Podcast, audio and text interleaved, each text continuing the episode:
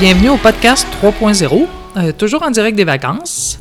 Euh, hier, euh, je suis allé dans le sud, au sud de chez nous en fait. Je me suis quasiment rendu aux États. Je suis allé à la Bleuetière où je vais chaque année à Saint-Anicette. Euh, c'est à 45 minutes, une heure de chez moi. Rendu là, on doit être à environ 20 minutes des États. Euh, chaque année, quand c'est le temps, je vais toujours me cueillir des bons bleuets. Euh, les bleuets sont environ 2 la livre dans cette bleuetière, euh, si tu les cueilles toi-même. Hier, j'en ai ramassé 8 livres. Donc, s'il y a des gens qui écoutent le podcast et qui sont dans les alentours de, ma région, prévoyez-vous une virée dans ce coin-là. Euh, sur Internet, vous pouvez trouver l'adresse. C'est Bleuetière Linda et Ulrich euh, à Saint-Anicette. Les plants de bleuets sont vraiment immenses. Euh, hier, j'ai ramassé sur des plants qui avaient plus de 30 ans. Ils font ma grandeur ou un peu plus grand. Moi, je fais 5 pieds 7, puis certains des plants étaient un peu plus grands que moi, donc environ 6 pieds. Donc c'est ça, une virée en campagne qui est toujours agréable. Euh, moi je fais toujours la même tournée. Euh, je vais manger à la petite grange de Valleyfield. C'est une chocolaterie boulangerie qui fait des repas et des tartes qui sont délicieuses. Euh, c'est pas mal. Moi quand j'ai le goût d'une tarte au citron, ben je fais l'aller-retour et le Pérou Valleyfield pour aller à cet endroit-là juste pour me chercher une tarte. Premièrement, elles sont délicieuses. Puis si j'achète la même tarte à la boulangerie de l'île Perrault, ben elle me coûte 20 Puis elle est moitié moins grosse, alors qu'à la petite grange, je pense que je paye euh, 12 Donc la balance paye mon essence. Ensuite, en revenant des bleuets, euh, je suis arrêté m'acheter des fraises. Euh, les vendeurs sont sur le bord de la route, gros panneaux de fraises, on peut vra- vraiment pas les manquer. Euh, ils me disaient euh, hier que la saison pour eux est déjà pas mal finie. Il y avait plus de gros paniers à vendre, juste des petits, puis que ça va aller aux fraises d'automne. Pour eux, la canicule semble avoir fait mûrir les, les plants de fraises rapidement. Puis finalement, avant de finir mon voyage, en revenant, je suis repassé par Valleyfield, sur la même rue que la Petite Grange. Il y a la boucherie euh, Distinction. Euh, je suis arrêté m'acheter des grillades. Euh, je sais pas si on en mange, si on mange ça partout au Québec, mais à Valleyfield, c'est le mets pour les barbecues d'été. C'est comme du gros bacon, mais tranché trois fois plus gros, puis qui reste comme euh, blanc à la cuisson. C'est une autre partie du porc, j'imagine. Tu fais cuire ça sur le barbe- barbecue quelques minutes, puis tu mets ça dans un sandwich avec de la salade, tomate, puis du sel. C'est pas mal bon. Donc, euh, c'était ça ma journée d'hier. Euh, rouler au beau soleil, les vitres puis le toit ouvert, euh, écoutant de la musique puis appréciant la campagne qui était toute verte et jolie. J'ai même eu droit à un bateau. Le bateau, c'est quand tu arrives au pont La Roque à Valleyfield. C'est un pont qui lève pour laisser passer les bateaux qui passent sur le fleuve Saint-Laurent. Quand tu pognes un bateau au début, ben, la barrière du pont se ferme puis tu es bloqué là 15 minutes. On arrête notre voiture puis tu peux aller voir le bateau passer si t'es pas trop loin. Ou manger des fraises et des bleuets comme moi j'ai fait.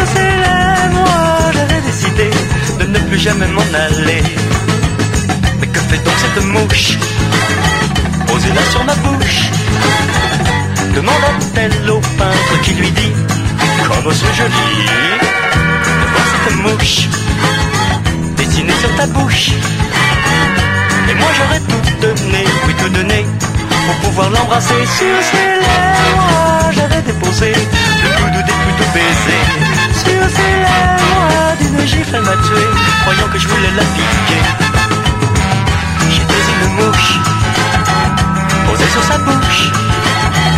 Elle était nue, on aurait cru le paradis, tant elle était jolie.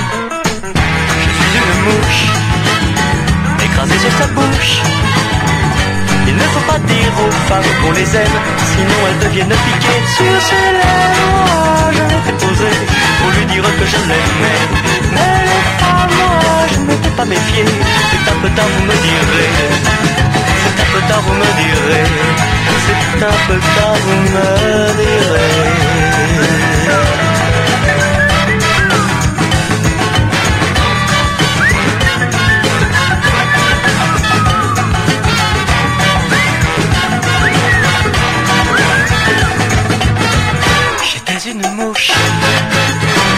Sur sa bouche.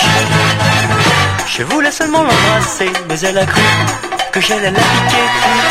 Que c'est dur d'être une mouche, tant d'autres que vous prennent la mouche.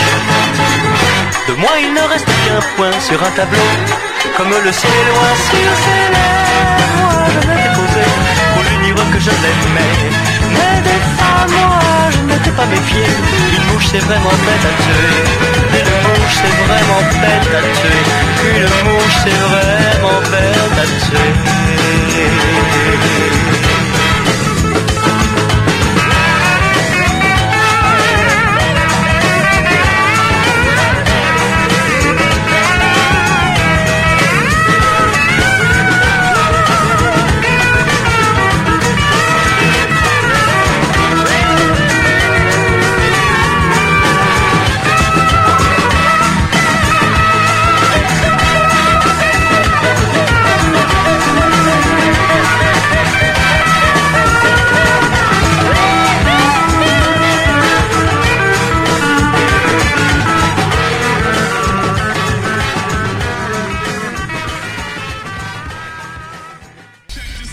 Est-ce qu'il vous arrive de cacher des aliments bizarres dans la bouffe de vos enfants? Euh, moi, oui, assez souvent en plus. Si je fais du spaghetti ou des sandwichs aux tomates, euh, je rajoute au travers du plat bien caché un radis que j'ai mariné dans le vinaigre. Euh, je cache aussi des framboises, des bleuets, des cornichons dans un peu n'importe quoi. Jamais beaucoup, mais juste pour créer un effet de surprise. Des fois, ça me revient dans l'assiette, surtout les cerises au marasquin. Mon plus jeune aime pas vraiment ça, mais je lui en cache dans sa bouffe. Euh, parlant de bouffe, l'autre jour, on jouait à Donjon Dragon, le jeu où tu te fais un personnage puis euh, que tu inventes l'histoire au fur et à mesure. Euh, comme c'est moi qui fais le maître, à un moment donné, mes garçons, qui jouent un voleur et un magicien, sont allés dans notre histoire participer à un concours dans une taverne pour se gagner de l'or. Puis j'ai décidé de pimenter leur concours. C'est devenu un concours de test de bouffe à l'aveugle. Habituellement, dans le jeu, on fait juste dire en parlant ce que le perso fait. Tu le personnifies. Mais là, euh, j'ai eu l'idée de leur bander les yeux, puis je leur faisais avaler des choses du frigo. Euh, je prenais des choses à la texture bizarre que j'avais, comme du fromage feta ou des anchois. Euh, mon plus jeune n'a pas, réussi toutes les épreuves, car à un moment donné, j'ai dit que j'avais préparé cette épreuve à l'avance, puis que j'avais aussi des insectes grillés à leur faire goûter. Puis pour l'insecte, qui était un raisin sec, je crois, il n'a pas réussi à le manger. Les jouets de Donjon Dragon. Donc c'est ça, essayez ça, euh, de cacher des choses dans la bouffe de vos enfants. Euh, moi, ils commencent à être habitués. L'effet surprise est plus là. Mais si vous l'avez jamais fait, vous allez voir qu'ils vont se poser des questions. Vous connaissez maintenant l'île dont vous n'allez plus jamais partir. Tous vos désirs seront jusqu'à la fin des temps des ordres pour nous. Que désires-tu, beau guerrier? Manger. Manger? Bah oui, quoi, j'ai faim. De courir comme ça en plein air, ça me donne faim. Tu te trouves dans l'île du plaisir, la grande prêtresse te demande ce que tu désires, et tu désires manger. Ah, bien sûr, c'est un plaisir de manger. Nous sommes bien dans l'île du plaisir, non? Soit, soit.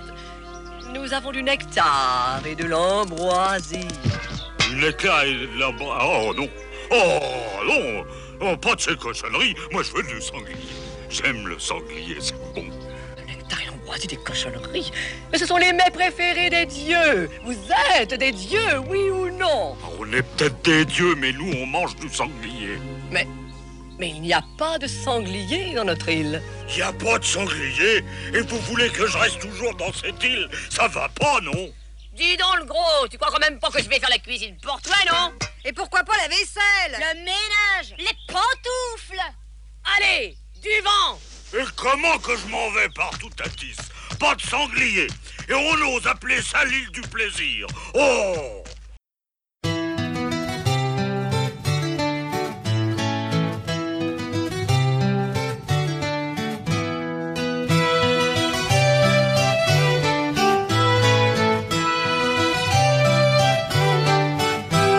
Would you believe in a night like this, a night like this, when visions come true? Would you believe in a tale like this, a lay of bliss, praising the old law? Come to the blazing fire and see me in the shadows, see me in the shadows. Songs I will sing of runes and rings. Just hand me my harp. This night turns into myth. Nothing seems real. You soon will feel the world we live in is another scar's dream in the shadows. Dream in the shadows.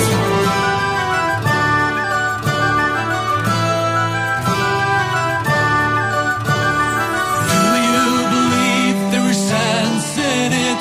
Is it truth or myth? My rhymes. Nobody knows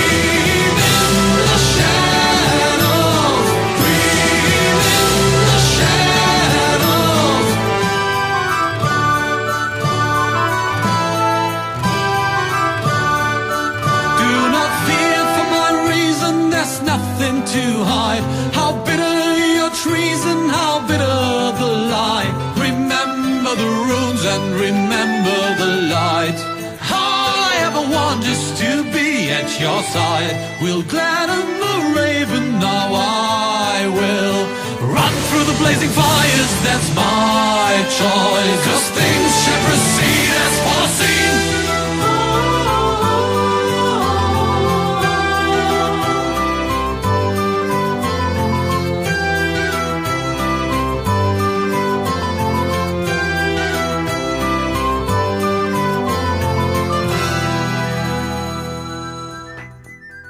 Parlons lecture. Euh, des idées de lecture pour cet été. Euh, je vous ai déjà parlé de la Compagnie des Glaces, qui est, reste mon choix numéro un de science-fiction. Mais pour ceux qui n'ont pas le goût de s'embarquer dans une suite de 98 livres qui prennent des mois à lire, euh, j'ai autre chose à vous proposer. En premier, Agatha Christie. Oui, c'est un classique, mais c'est tellement bon. En plus, dans les marchés aux puces ou dans les boutiques de livres usagés, on les attrape à 1$ du livre. Donc, pour moi, c'est un bon choix. C'est bien écrit. Si vous n'en avez jamais lu et que ça vous tente d'essayer, prenez un livre qui m'enseigne Hercule Poirot ou Miss Marple. Car si vous aimez ça, vous pourrez resuivre le héros dans d'autres livres. Et pour du Agatha Christie, il n'y a pas vraiment d'ordre. Euh, chaque livre est une intrigue avec une fin. Sinon, euh, dans un tout autre style, dans le dark fantasy, c'est-à-dire un style plus sombre qui ressemble à la- l'apocalypse, euh, je vous suggère La Compagnie Noire. Euh, la série est sortie par cycle. Moi, j'ai lu les deux premiers cycles, chaque cycle euh, regroupant quelques livres. Euh, j'ai lu les livres du Nord et les livres du Sud, mais une autre série, les livres de la pierre scintillante, existe aussi. Ce que j'aime de cette série, c'est que tout va mal. Les gars dans la compagnie noire arrivent à survivre, mais de peine et de misère. Ils ont des bons magiciens, des bons guerriers, ils sont débrouillards, mais euh, ils ont la renommée de toujours accepter les missions que personne ne veut, puis se ramassent toujours dans la misère en travaillant habituellement pour les méchants, qui leur offrent or et renommée en échange de missions euh, qui ne permettent pas habituellement à la compagnie noire de ramener tout son monde sain et sauf. Donc, c'est un bon choix si vous avez le goût de lire quelque chose qui est très bien écrit, mais qui montre un peu plus le côté sombre et la misère. Euh, dernière suggestion, Sœur Fidelma. Ça, c'est une série de romans policiers, mais qui se passe en Irlande au 7e siècle. Euh, Sœur Fidelma est évidemment le personnage principal. Euh, juste pour vous placer un peu dans le contexte, euh, c'est une sœur qui a étudié pour être l'équivalent d'un avocat. Puis comme elle est très intelligente euh, pour démasquer les énigmes criminelles, on l'envoie toujours enquêter dans des choses inexplicables qui se produisent ou quand des crimes sont commis. On lui donne le rôle de juge, puis elle va rendre la loi là où c'est nécessaire. Dans ses enquêtes, elle est toujours accompagnée de frère Edulf, un saxon d'Angleterre, qui lui était juge avant de se découvrir une vocation de moine. Si comme moi la religion vous laisse euh, plus ou moins indifférent, euh, je peux vous dire que moi ça m'a pas dérangé. Euh, bien sûr, on baigne dans une atmosphère d'histoire de conciles religieux ou autre, où sort fidèlement a de la misère avec sa congrégation, qui n'aime pas voir une sœur prendre autant de place, puis il se questionne sur son autonomie. Mais c'est juste l'atmosphère autour. Le cœur des livres, c'est toujours une enquête. Puis les livres se suivent. On la voit évoluer au fil des livres, ce qui va, mener l'histoire euh, jusqu'à une histoire d'amour. Euh, je compte pour l'instant 24 livres en français dans la série. Euh, moi, comme je les téléchargeais, je me suis pas rendu à 24, mais je me souviens cependant que je dévorais les volumes. Donc, c'était vraiment bon. Juste d'en parler, je pense que je vais les recommencer, vu que j'ai le temps et que je suis en vacances. Si quelqu'un est intéressé, juste me faire signe via la page Facebook du Lobster. Je les possède, comme je disais, en format électronique. Je pourrais vous partager par courriel. En terminant, euh, pour vous donner une référence plus concrète au sujet de cette série de livres, là, Sœur Fidèlement, euh, pour ceux qui ont vu le film euh, Le nom de la rose, eh bien, c'est dans ce style-là. Moi, j'avais bien aimé l'intrigue du film avec Sean Connery qui jouait un inquisiteur et qui enquêtait sur des crimes. Eh bien, dans cette série de livres, c'est un peu comme ça. Donc voilà pour mes suggestions de lecture.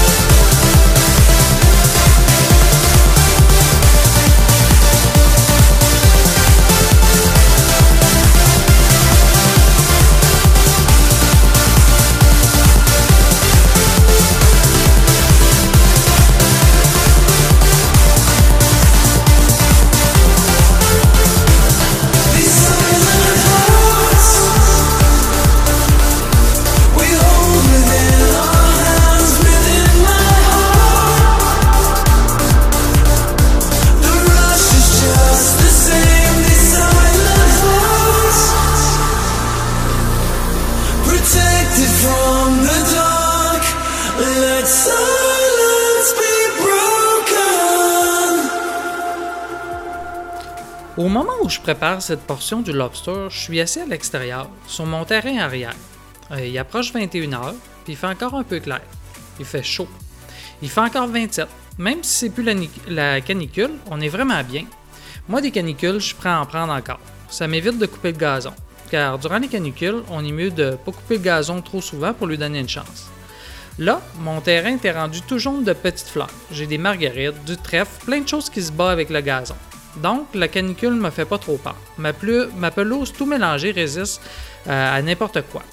Ça me fait penser que quand on est revenu du Saguenay la semaine passée, euh, j'avais trouvé une grosse bébite, vraiment grosse. Une grosse carapace, des gros yeux, mais longs comme 2 dollars qu'on colle ensemble. Euh, C'était dans mes top bébites que j'avais vues. Donc, euh, j'avais décidé de la garder. Puis comme il faisait chaud, euh, je l'ai fait sécher dehors sur mon patio. Mais euh, un oiseau est venu la ramasser. Je me suis fait voler mon insecte. Euh, J'étais pas mal déçu. Moi, j'avais prévu de la, vernir pour la garder, plus longtemps euh, ou de l'utiliser dans une de mes toiles que je peins. De la coller euh, ou je l'aurais mis au travers du gesso que je mets parfois sur mes toiles pour donner de la texture. Mais bon, elle a servi de dinde de Noël pour nourrir une famille de pit-pit. Parlant de toile, ça me fait penser à une autre de mes activités, euh, la céramique. Moi, j'ai deux gros fours qui me permettent de cuire de la céramique. Euh, c'est des fours qui montent euh, dans les, euh, je sais pas, proche des 2000 degrés Celsius. Mais moi, pour l'argile que j'utilise, j'ai pas besoin d'aller aussi haut, dans les 1100 degrés environ, mes cuissons. Moi, je fais pas de faïence ou d'autres. Moi, je fais plus des sculptures pour le plaisir. Des bustes, des gros champignons de deux pieds de haut, des centres de table aux formes bizarres. Bref, des sculptures tirées de mon imagination. Puis cette semaine, euh, j'avais un groupe de quatre femmes que j'avais fait dans l'argile, qui m'avaient pris environ 2 à 3 heures chacune. Euh, la série était, euh, se nommait Les femmes à la pivoinerie. Ça faisait trois mois qu'ils séchaient chez moi au sol, donc je les ai cuits. Euh, la cuisson, ça permet de transformer euh, l'argile en céramique, donc de rendre ça euh, dur, dur, dur. Puis ensuite, on applique des couleurs et, on recuit à une température qui est habi- habituellement un peu plus basse. Bref, j'en étais à la première étape. J'ai donc lancé la cuisson, puis comme à chaque fois, quand la cuisson est terminée puis que le four refroidit, j'ai ouvert le couvercle pour découvrir une belle surprise. Ouais, tout, tout, sans exception, était cassé. Donc, ça veut dire qu'il restait de l'eau dans mes sculptures. Puis de l'eau, euh, il faut pas qu'il en reste. Euh, car dès qu'elle atteint son point d'ébullition euh, dans le four, puis qu'elle se met à bouillir, les statues cassent. J'ai perdu mes quatre femmes de la pivoinerie, puis les deux nouveaux champignons qui devaient aller décorer notre plantation au chalet. Je pense que le niveau d'humidité dans mon sol est trop, élevé pour bien faire sécher de l'argile. Euh, puis, bien, euh, à bien y repenser, euh, j'aurais juste eu à les sortir dehors sur mon patio durant la semaine de la canicule, puis j'aurais probablement pas eu ce problème. Mais bon, je suis pas quelqu'un qui s'en fait avec ça. J'avais eu du plaisir à les faire. Je vais tout simplement en refaire d'autres bientôt. Il y a toutes sortes de techniques que j'ai vues sur YouTube où je vois les céramistes qui, une fois leur sculpture terminée, la coupent en deux avec le fil à couper, puis la vide. Ça permet de sécher beaucoup mieux. Euh, je le fais aussi, mais jamais en coupant la sculpture. Moi, je vide par le bas habituellement, euh, mais je reste avec des épaisseurs plus conséquentes que je dois mieux faire sécher. Donc c'est ça, c'est un apprentissage dans le fond. J'aurais pas dû faire cuire les quatre en même temps. J'aurais dû cuire juste la moitié à bien y penser. Puis quand il pense par la suite, ça, semble logique. Mais c'est comme ça. C'est comme faire euh, cuire une pizza. On fait pas cuire juste la moitié au cas où, on la brûlerait. On fait tout cuire. Euh, en passant, pour ceux qui aimeraient s'équiper pour en faire, euh, la céramique, c'est plutôt abordable. Euh, moi, j'ai payé 500$ pour mes deux gros fours. Un pour la maison, puis l'autre que je me promets d'amener au chalet quand je vais avoir un atelier. Mais vous, vous avez juste besoin d'un four. Puis ça en vend environ 200 à 250 sur Kijiji usagé. Un, un c'est des milliers de dollars. Donc regardez comme moi pour de l'usager. Ensuite, euh, une grosse boîte d'argile, c'est environ 30 Le fournisseur dans la région, euh, c'est Sial. S-I-A-L à Laval. Euh, ils ont toutes les sortes d'argile, toutes les sortes de couleurs pour tous les goûts. C'est vraiment amusant en plus de jouer avec l'argile. Mes enfants ont fait plein de monstres qui ont plein de jolies couleurs. Il n'y a rien de compliqué. La seule chose, habituellement, les fours demandent pas mal de jus. Ils marchent sur une prise de 220 volts. Euh, puis ça coûte plus cher de faire sortir le 220 volts dans le garage que le prix des fours. Euh, heureusement, moi, j'ai pu avoir euh, un électricien ami d'un ami d'un ami qui me fait ça pour euh, rien. Que j'ai bien sûr remercié à ma façon, en lui donnant une bonne bouteille de cidre de glace, je crois, puis une boîte remplie de tubes à peinture de toutes les couleurs inimaginables. Car chez moi, j'ai beaucoup de peinture pour peindre. J'ai acheté un magasin de peinture. Bon, ça c'est une autre histoire que je dois vous raconter. On part en musique, puis au retour, je vous raconte comment j'ai acheté tout le stock d'un magasin de peinture pour artistes sur un coup de tête. C'est l'apparence de votre destructeur. Oh, ça y est, oui, ça y est, ça y est, ça y est, j'ai compris. Affûté et astucieux.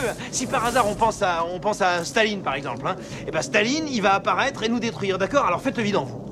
Allez, videz-vous la tête, ne pensez à rien, c'est notre seule et dernière chance, attention. Le choix est fait. Oh, oh, oh, oh, oh, Le voyageur est arrivé. oh Non, personne n'a choisi quoi que ce soit. T'as choisi quelque chose, toi? Non Et toi? J'ai la cervelle en sauce blanche. Mais moi, j'ai rien choisi du tout. Je l'ai pas fait exprès.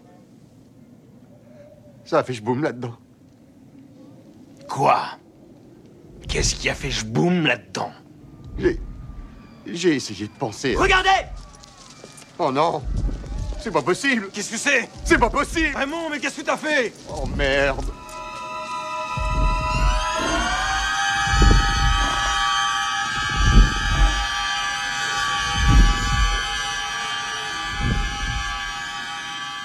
Eh oui, c'est bien le biba d'homme chamallow.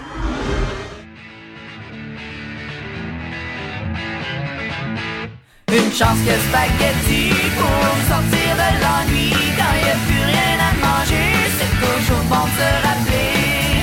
C'est mieux spaghetti à papa qu'une assiette de viande hachée juste assez chaud. Du bœuf haché avec de la pâte de tomate, des tomates exhumées, du jus de tomate, du céleri, des champignons, des carottes si tu veux, des olives calamata, du vin rouge, du poivre, du sel, des piments rouges forts, des oignons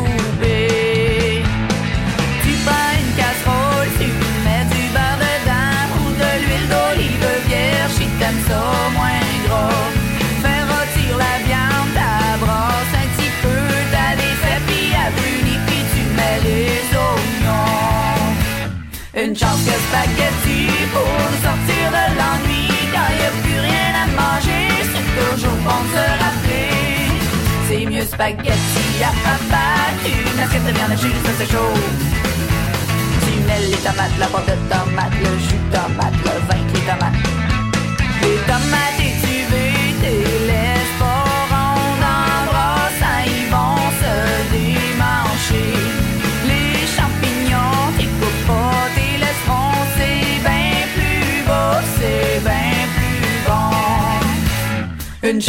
chance que spaghetti pour nous sortir de l'ennui quand y a plus rien à manger, c'est toujours bon de se rappeler.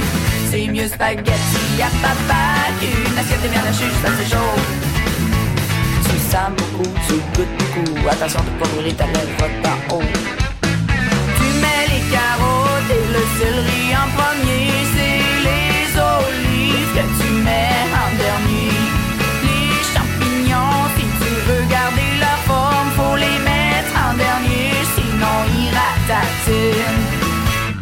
Chance que spaghetti pour nous sortir de l'ennui quand y a plus rien à manger, c'est toujours bon de se rappeler. C'est mieux spaghetti à papa qu'une assiette de viande hachée juste assez chaud. Fais bouillir le feu pas couvert, ça fait pout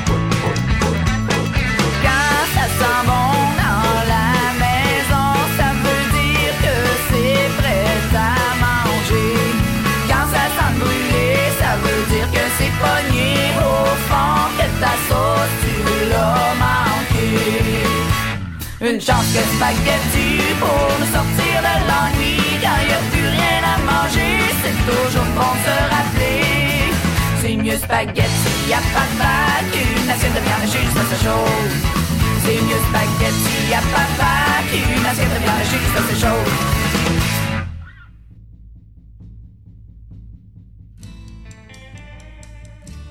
Bon, je me suis déménagé à l'intérieur de la maison. Euh, les moustiques étaient arrivés. Euh, je me suis fait piquer sur les pieds. En plus, j'avais pris la peine de m'envelopper dans une grosse doudou. Mais bon, euh, j'ai mon crayon Benadryl moustique, euh, ça fait des miracles. T'appliques deux à trois fois, puis c'est déjà moins vieux. Donc, je disais avant la chanson que j'avais acheté un magasin de peinture d'artistes. Oui, euh, il y a 2-3 ans, euh, j'étais rendu à Vaudreuil, pas trop loin de la maison. Puis sur la route où je passais, j'ai vu une pancarte Vente de liquidation matériel d'artistes. Donc, évidemment, je suis arrêté. Euh, je connaissais pas le magasin, mais le monsieur m'a expliqué qu'il vendait tout. Il prenait sa retraite puis il retournait, je crois, au Nouveau-Brunswick. Donc, intéressé, je fais le tour du magasin. Je trouve plein de choses vraiment pas chères. Les pinceaux d'artistes étaient à 1 Euh, J'en prends plein plein. Puis je vois tous les étalages remplis de peinture. Vraiment pas cher. Et je regarde tout ça puis je réfléchis. Euh, c'est déjà pas cher euh, au prix indiqué. Je me dis, pourquoi j'achèterais pas tout? Donc, je demande au monsieur combien vous me vendez le lot au complet. Euh, le monsieur savait pas trop. Il était surpris par ma question. Il a réfléchi, on a discuté. Il voulait savoir ce que je ferais avec tout ça. Euh, je lui ai dit que je faisais de la peinture, euh, que ça me ferait de la peinture d'avance pour les 10 prochaines années. Euh, il m'a donc fait un prix. Au départ, son prix était trop haut pour moi. Donc, on a négocié, puis finalement, je lui ai offert ceci. Je lui ai dit j'ai euh, 1100 dollars dans mon compte en banque en ce moment. La banque est encore ouverte, je vais te chercher ça si tu veux. Puis il a accepté. Je crois qu'il voulait pas rester pogné à vendre ses affaires pendant des jours. Euh, il avait probablement déjà fait son profit du temps que son commerce était encore ouvert, puis voulait partir à la retraite sans avoir à se débarrasser pendant de longs jours euh, à vendre sa peinture. Donc, euh, j'ai été chercher l'argent, puis j'ai ensuite compris euh, l'ampleur de mon achat. Lui, il me vendait tout, car il partait. Donc, j'ai eu droit à tous les étagères de classement qui venaient avec mon achat. J'ai donc essayé de faire tout rentrer ça dans mon VUS. Puis, et j'ai réussi. Euh, j'ai commencé par rentrer les présentoirs en premier. Ensuite, j'ai bien fermé l'auto puis laissé les quatre fenêtres ouvertes. Puis là, j'allais chercher les boîtes de peinture une après l'autre, euh, qui contenaient les différents petits tubes. Puis je venais les vider une après l'autre euh, par les fenêtres. Euh, j'ai rempli mon auto comme ça jusqu'à ce qu'elle soit pleine. Puis quand je roulais pour retourner à la maison, je riais. Je me demandais quel achat fou j'avais encore fait. Puis je me disais, s'il faut qu'il y ait un tube qui ouvre, je vais avoir un méchant dégât dans l'auto. Mais bon, tout a bien été. Euh, rendu chez moi, j'ai évidemment tout classé dans mon garage, euh, qui est mon atelier, puis j'ai compté que j'avais 3300 tubes de peinture, euh, une centaine de couleurs déjà mélangées. C'est là que j'ai vu qu'il n'y avait pas juste de la peinture pour peindre. Il y avait aussi des tubes pour le vitrail, des couleurs métalliques, des couleurs fluorescentes, bref, le stock d'un magasin qui tient tout. À date, j'ai pas réussi à passer au travers d'aucune couleur. J'ai une grosse commode de chambre euh, dans le garage à six armoires euh, qui est remplie de peinture en double. Et tous les présentoirs euh, du magasin qui montrent la centaine de couleurs différentes sont toutes pleins à rabat. Il y a une vingtaine, de tubes alignés pour chaque couleur. Donc c'est ça, je peux m'amuser à peindre, j'ai de la couleur d'avance. Je pense qu'on a fait chacun un bon deal. Lui s'est débarrassé d'un coup de tout son stock, puis moi, au prix magasin, j'avais bien pour 10 000 de stock, puis une belle histoire à raconter.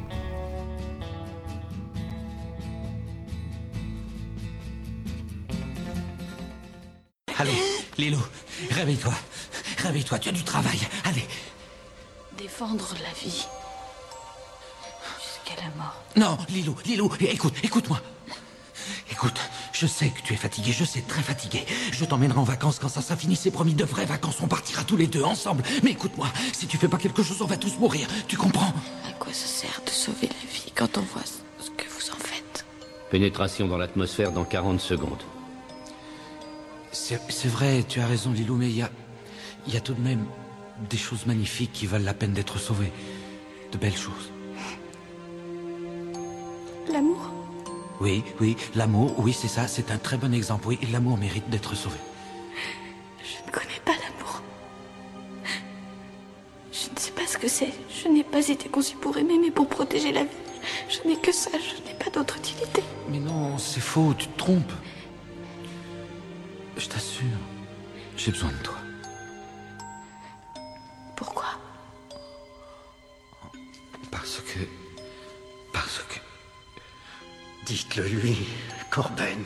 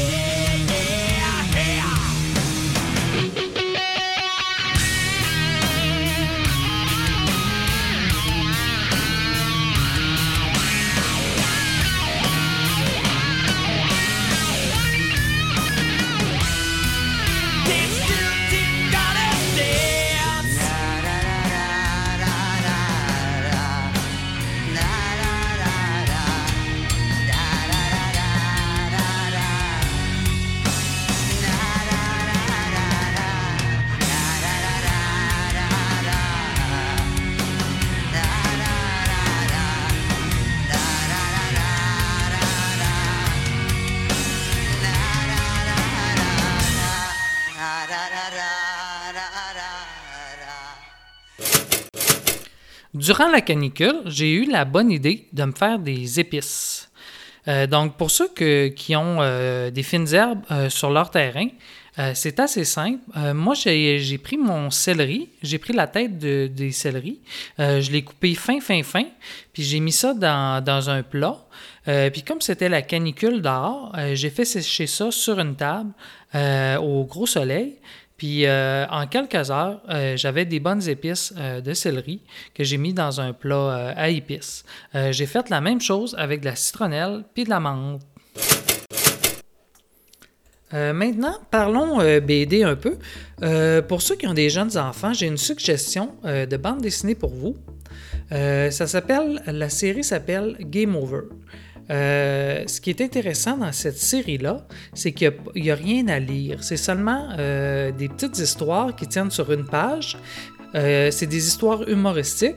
Puis le personnage principal, c'est le petit barbare qui essaie toujours de délivrer la reine. Puis dans chacune de ses aventures, ça se passe toujours mal. Ils finissent toujours par mourir d'une façon rigolote. Par exemple, dans le livre que j'ai devant moi, euh, le petit héros, le petit barbare, euh, dans la première case, il passe devant la, case, euh, devant le panneau Exit. Tout de suite après, il découvre un anneau qui flotte dans les airs. Donc, il regarde l'anneau et puis il passe à son doigt. Ensuite, il fait un test de, l'anneau pour voir qu'est-ce que à quoi il sert. Puis tu vois que l'anneau, il tire sur un objet, puis l'objet se transforme immédiatement en cendre. Euh, là, le petit barbare continue à avancer. Puis là, on entend les monstres qu'on revoit dans chacun des, euh, livres, les blocs qui arrivent en criant bloc, bloc, bloc. Euh, puis là, quand les monstres approchent du petit barbare, il utilise son anneau puis il les transforme tout en poussière. Puis là, euh, il arrive à, un- à une cage où ce que la sorcière, se, euh, pas la sorcière, où ce que la princesse se trouve. Donc, il ouvre la, porte euh, grâce à la clé, puis il permet à la princesse de sortir. Puis là, on est sur le bord de voir qu'il va réussir à sortir enfin du tableau. Mais à ce moment-là, euh, la princesse remarque que lui, il a un anneau dans le doigt, puis malheureusement, il a mis son anneau dans le doigt euh, du mariage, donc euh, qui signifie qu'il est marié. Donc tout de suite, la princesse, qui elle est amoureuse, pense qu'il s'est marié. Donc lui prend, lui emprunte son, son sa genre de massue, puis lui donne un coup sur la tête, puis ce qui fait qu'il meurt là. Donc, puis la dernière case, c'est toujours écrit Game Over. Donc, c'est ça. Game Over, c'est une série pour les enfants. Euh, nous, j'ai acheté les 16 volumes à mon garçon. Euh, puis, euh, à chaque fois, il adore lire ces livres-là. Pas lire, mais les regarder. Puis, Mesdames est venue il y a deux ans environ au Salon du Livre de Montréal. Puis, on était allé pour faire signer la bande dessinée qui, vient de qui venait de sortir. Puis malheureusement, on n'a pas pu faire signer. La file était trop longue euh, parce que le dessinateur, euh, prenait le temps de faire un, petit barbare à chacune des personnes qui venaient faire euh, signer son livre. Donc c'est ça, la série Game over.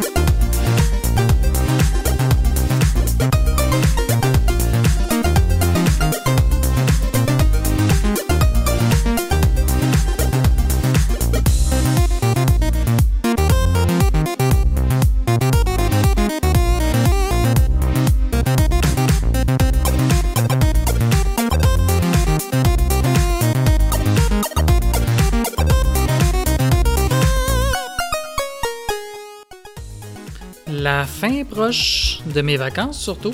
Euh, je termine un beau trois semaines de belles vacances. Euh, il a fait beau comme ça se peut pas. Donc, la semaine prochaine, retour au travail. Je travaille une grosse semaine, puis retour en congé pour une autre semaine. Euh, J'ai le goût de vous laisser cette semaine sur mon vinyle préféré. Je vous ai pas encore parlé beaucoup de ma collection de vinyles, mais j'ai quoi? J'ai 300 disques environ. Euh, Puis mon préféré se nomme euh, Carco, évoque le chant noir et Bruant. Pour la courte histoire, ce vinyle parle d'Aristide Bruant, un chansonnier et écrivain français euh, qui a été considéré comme un des grands poètes de l'argot du début du 20e siècle, et du cabaret Le Chant Noir, où il fut grandement chanté et qui était le haut lieu des poètes parisiens. Le vinyle est donc comme une petite histoire entrecoupée de- des chansons de Bruant. Euh, je n'ai pas trouvé l'enregistrement en ligne, donc euh, c'est un enregistrement personnel de mon vinyle. Donc je vous laisse là-dessus. Euh, bonne écoute et à bientôt.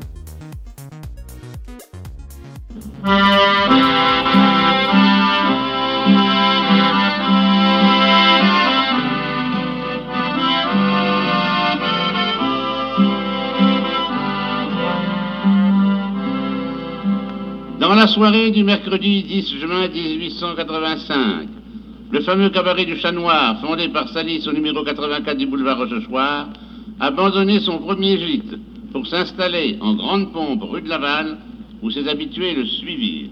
Un Suisse majestueux qu'on avait surnommé Bel Ami ouvrait la marche du cortège, précédant quatre hallebardiers qui portaient la grande toile justement célèbre du Parcé dominé de Villette. Salis, revêtu d'un costume de préfet de première classe, suivait à quelques pas. Puis venait le géron, habillé en conseiller de préfecture. Puis, sous Bridende Luna, la longue théorie des amis de la maison, qui chantait cette chanson de Bruant.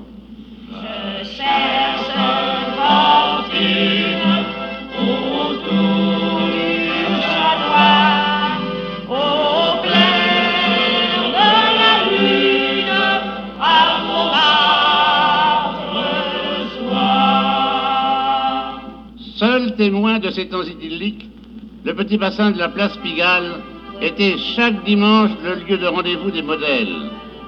Des rapins de tout poil, voire du poil à la main, y venaient choisir un type de fille, de madone ou de patriarche, capable de poser le nu ou la figure du tableau qu'il destinait au salon. Vincent Ispal a d'ailleurs célébré quatre mille sieds. Le petit jet d'eau qu'on peut voir là-haut sur la place Pigalle. Cette nuit m'a paru plus pâle que le flambeau du désespoir. Qu'avait-il à broyer du noir Là des ascensions verticales? Voulait-il monter en spirale Ou bien désirait-il s'asseoir? Les boulevards, si brillamment illuminés, sont peu ou sont mal éclairés. On va, on vient, on flâne, on muse. On a le temps, tout le temps nécessaire, ou on le prend. Personne n'a jusqu'ici, par une hâte inconcevable, inspiré cette réflexion formulée par Giraudoux. Si nous étions tous nés un quart d'heure plus tôt, nous serions moins pressés. C'est l'époque où, tendant sur un mollet bien fait un bas rouge et vulgaire, des filles en cheveux sirotent au café l'absinthe de leur verre. Les jaunes omnibus roulent sur les pavés, au ciel des étés calmes. Des brises, des soleils dont j'ai toujours rêvé traverser les platanes, jusqu'à l'heure où, sortant d'infâmes cabouleux, les mêmes filles, saoules, riaient et relevaient au milieu de la foule leurs vieux jupons très hauts. Montmartre est le cerveau du monde, clamait Salis en accueillant la clientèle. Et il ajoutait d'une voix énorme, quoique enrouée, nous raillons les puissants et les forts, nous méprisons les mesquins, nous dédaignons les épiciers. Mais pourquoi le chat noir?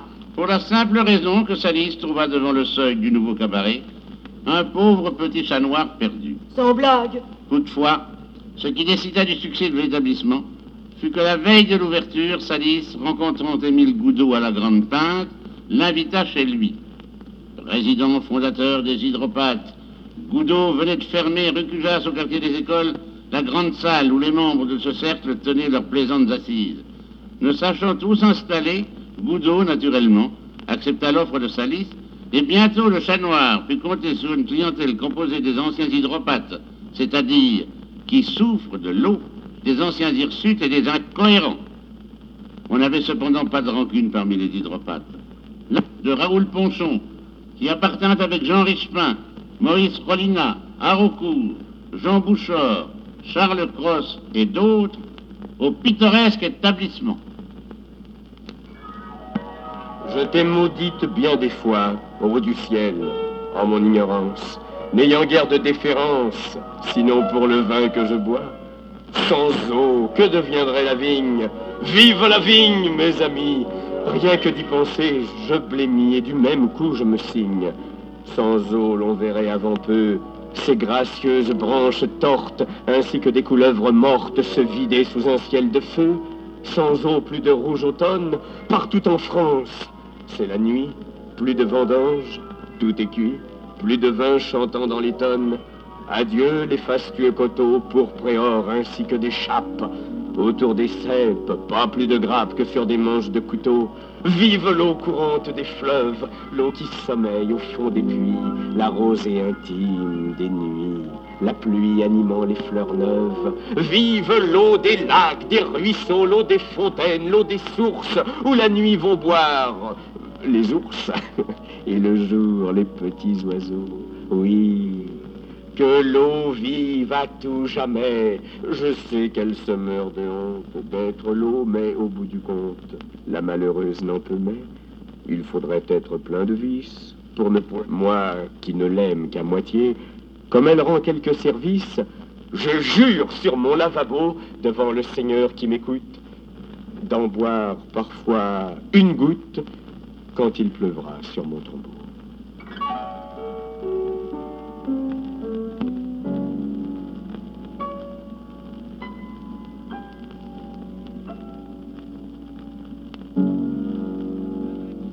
Passant, arrête-toi lisait-on sur une pancarte accrochée à la porte du cabaret.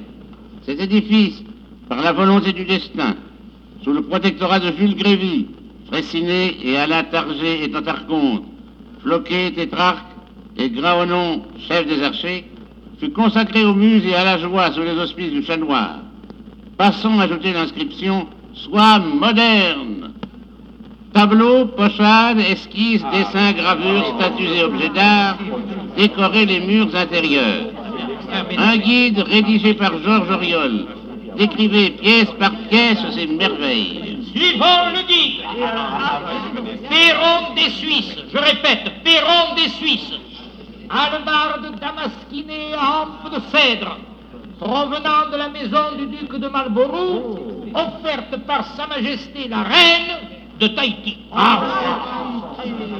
À droite, à droite, salle François Villon, lustre en fer forgé de l'époque byzantine.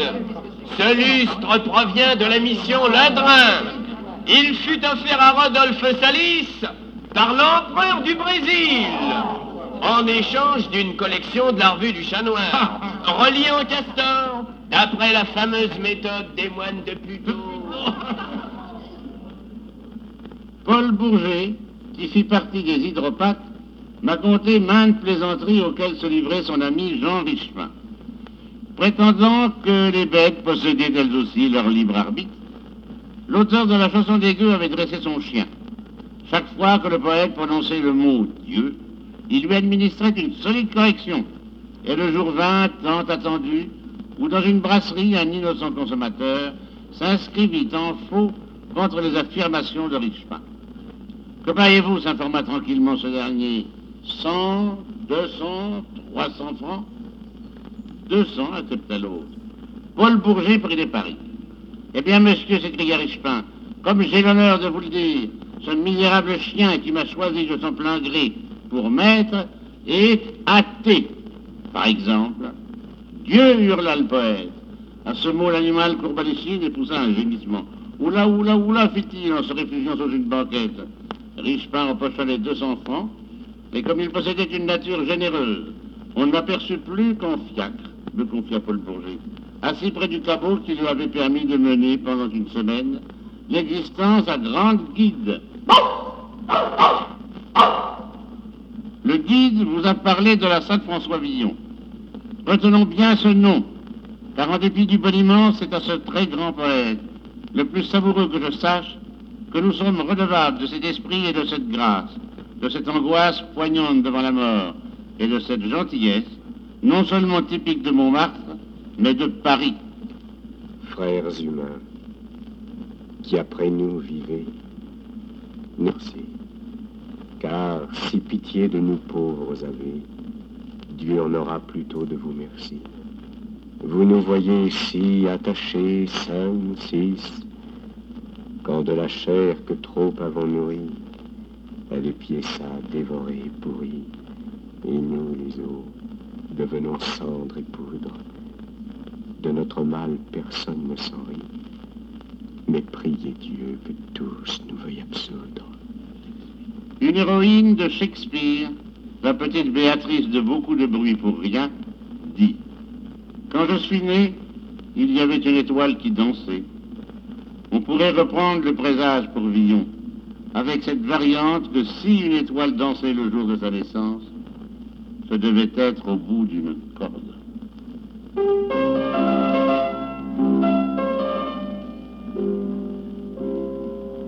Il était né près du canal, par là dans le quartier de l'Arsenal. Sa maman avait pas de son petit Henri.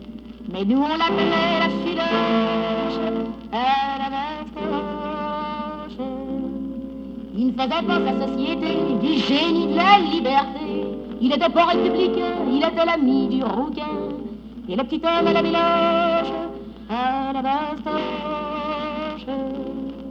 À cette époque-là, c'était le bon temps.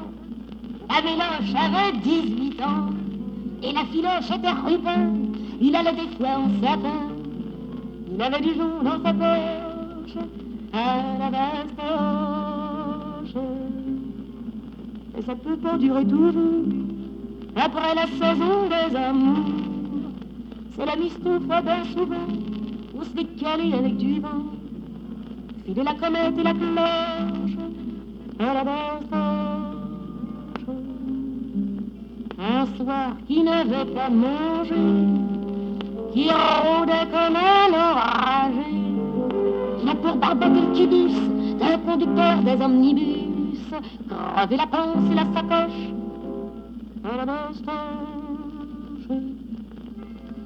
Et sur la bascule Charlot, il a payé un mot. À la requête un beau matin, il a fait voir à ce pantin.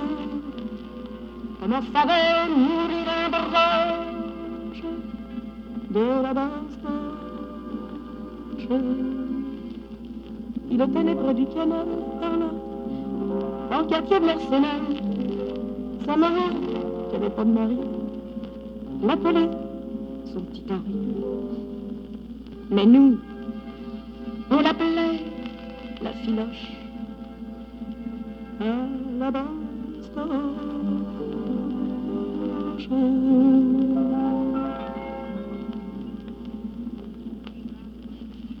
Rolina, poète de névrose, était l'enfant terrible de la maison. Alors que tous ses camarades disaient leurs vers ou interprétaient leurs chansons, sans accompagnement d'aucune sorte, lui n'acceptait de se produire en public qu'en puissance d'un piano. Or, vous le savez peut-être, une très vieille ordonnance, elle date de Saint-Louis, interdisait à tout boucan et autres lieux de plaisir l'usage d'instruments de musique, et il fallait qu'on cachette de l'agent de service, en descendait dans l'atelier six en haut de l'immeuble, le piano qu'exigeait Rolina. Cette opération s'exécutait tant bien que mal. Chacun s'y employait, mais à la fin de la soirée, personne ne voulait plus remonter ce sacré piano au cinquième, et il finit par demeurer sur l'estrade, où chacun désormais en usa comme d'un instrument défendu. Cela ne lui prêta que plus de charme. Rolina y plaquait un accord funèbre, où tout à coup, le refermant, il modulait d'une voix sépulcrale, Plaque. Le rasoir au dos de plomb s'est abattu comme une masse. Il est tombé net et d'aplomb. La tête sautille et grimace. Et le corps gît tout de sang. Sur le signe d'un monsieur blond, le décapité qu'on ramasse est coffré, chargé, c'est pas long, flac. Le char va comme l'aquilon. Et dans la terre où l'eau s'amasse, où se prélasse la limace, un trou jaune, argileux, oblong, reçoit la pointe à violon. Flac. Rolina a composé des mélodies restées fameuses. Les nuages sont revenus et la treille qu'on a saignée torcelle aux bras maigres et nus sur la muraille renfrognée. La brume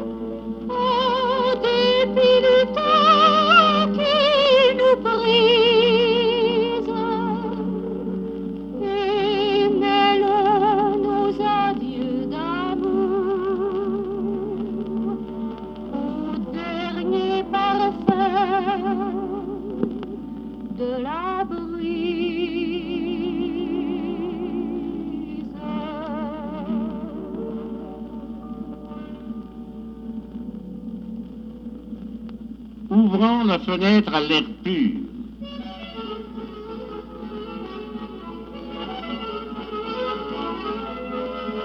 Verlaine a composé pour les abonnés du Chat Noir ces strophes. Je crache pas sur Paris, c'est rien chouette. Mais comme j'ai une âme de poète, tous les dimanches, je sors de ma boîte. Et je m'en vais avec ma compagne à la campagne. Nous prenons un train de banlieue qui nous brouette à quelques lieues dans le vrai pays du petit bleu. Car on ne boit pas que du champagne à la campagne. Elle met sa robe de la reine blanche. Moi, j'emporte ma pipe la plus blanche. J'ai pas de chemise, mais je me les manche. Car il faut bien que l'élégance règne à la campagne. Nous arrivons. Ouais, oh, c'est rien battre. Des écailles d'huîtres comme chez Barat. Et des cocottes qui vont à pape. Oh, oh, on est bien là tout comme chez soi, à la campe, quoi. Mais je vois que ma machine vous en... Faites-moi signe et je vous obtempère. D'autant que je me demande qu'à me taire. Il faut pas se gêner plus qu'au bagne à la campagne.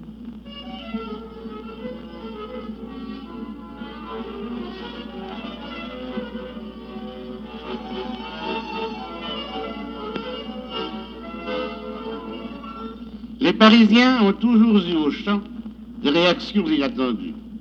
Brillat Savarin, à qui l'on demandait ce qu'il avait d'abord frappé hors Paris, répondit en gastronome de bonne foi Tous les oiseaux sont crus. Et voici, mes seigneurs et gendarmes, hurlait Salis, le tour de notre bon camarade humoriste Alphonse Allais. Allais qui était prince, tout au moins de l'humour, débité d'un air imperturbable. Le 26 février 1802, le siècle avait deux ans. Lorsqu'on vint déclarer à la mairie de Besançon la naissance de l'illustre poète Victor Hugo, le scribe municipal, en entendant décliner les noms et prénoms de l'enfant, ne put réprimer un mouvement d'admiration. Victor Hugo? Le soir, au dîner de famille, il ajoute au menu ordinaire deux bouteilles de vin vieux. Et comme sa femme et ses enfants semblaient étonnés de ce luxe, nous pouvons bien faire ce soir un petit extra, dit-il. Car c'est aujourd'hui qu'est né Victor Hugo, notre grand poète national.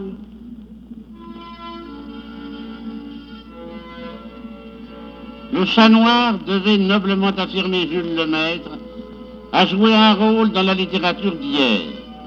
Il a été des premiers à discréditer le naturalisme en le poussant à la charge et a contribué en même temps au réveil de l'idéalisme. Et l'on imagine aisément, conclut Maurice Donnet, ce que dans le cabaret du boulevard Rochechouart, peintres et poètes apportèrent avec eux de jeunesse, de gaieté, de lyrisme, d'audace, de fantaisie, de misère, de certitude dans l'incertitude du lendemain, de fumisterie, de fumée de tabac, de barbe et de cheveux.